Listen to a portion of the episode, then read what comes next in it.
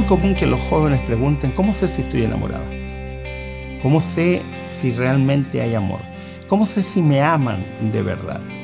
A veces son preguntas un tanto ingenuas porque hay gente que no tiene experiencia sobre el amor, no ha tenido buenos modelos, así que evidentemente la pregunta tiene sentido. En otros casos la pregunta está ligada a folclore, a ideas que no tienen nada que ver con el amor, pero en todos los casos siempre es necesario plantearnos la pregunta, no es mala pregunta. Y probablemente alguno de los que nos esté viendo o nos esté escuchando también se hace esa pregunta.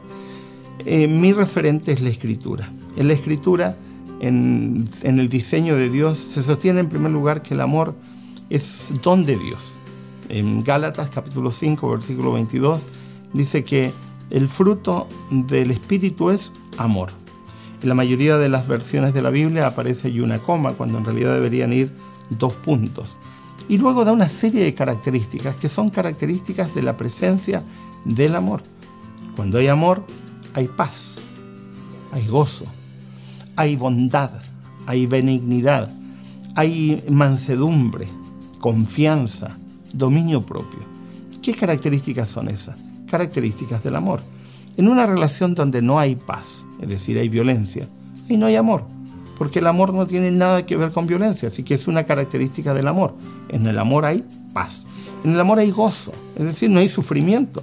Si alguien se la pasa llorando, se pasa triste, se pasa amargado, porque está viviendo situaciones supuestamente porque está enamorado, perdóname, eso no es amor. El amor es gozo.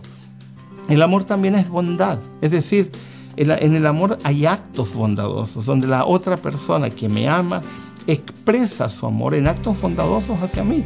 Pero si es una persona eh, eh, egoísta, una persona que solo piensa en sí mismo y nunca me expresa bondad, perdónenme, tampoco es amor. En el amor hay benignidad, una palabra que no solemos usar mucho en español, que significa ponerse en el lugar de otro, es decir, actuar pensando en el otro. Es decir, para amar tengo que pensar en el otro, porque si no pienso en el otro es netamente egoísmo, así que es otra característica. En el amor hay confianza. Los celos no tienen nada que ver con el amor. Una persona celosa en sí está expresando un problema de autoestima y un problema de inseguridad y eso, perdónenme, no tiene nada que ver con el amor. El amor es confianza. También el amor es mansedumbre, es decir, la persona que ama es humilde, no es orgullosa, no es impetuosa, no es alguien que impone, no es una persona que está asfixiando al otro porque el otro tiene que hacer lo que él dice. No, en el amor se necesita eh, mucha, eh, una sensación de decir, bueno, yo me dejo a un lado porque estoy dispuesto a hacer lo que la otra persona dice, porque hay mansedumbre. En el amor hay dominio propio. En muchas Biblias aparece la palabra templanza, pero es la misma idea hay dominio propio, es decir, hay control. Hay muchas personas que se exasperan, que se enojan, que dicen algunas expresiones y palabras que, son muy duras, muy difíciles de, de asimilar, pero las dicen. Eso es porque no tienen control, no tienen dominio propio.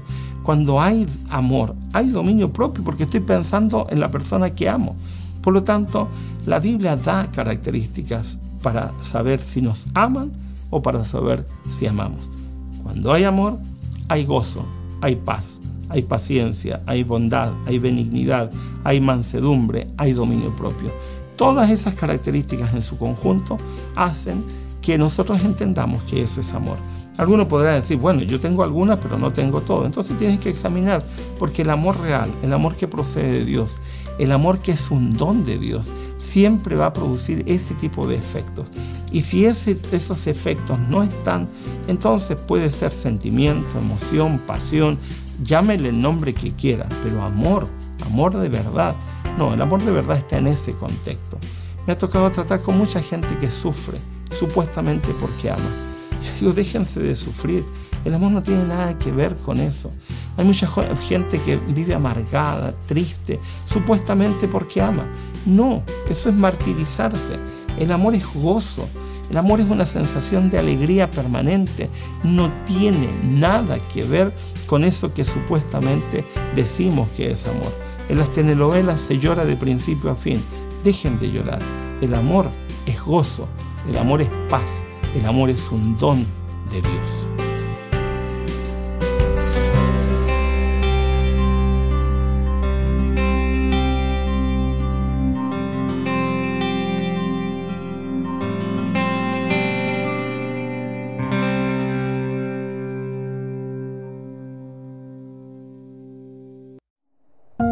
Producido por hopmedia.es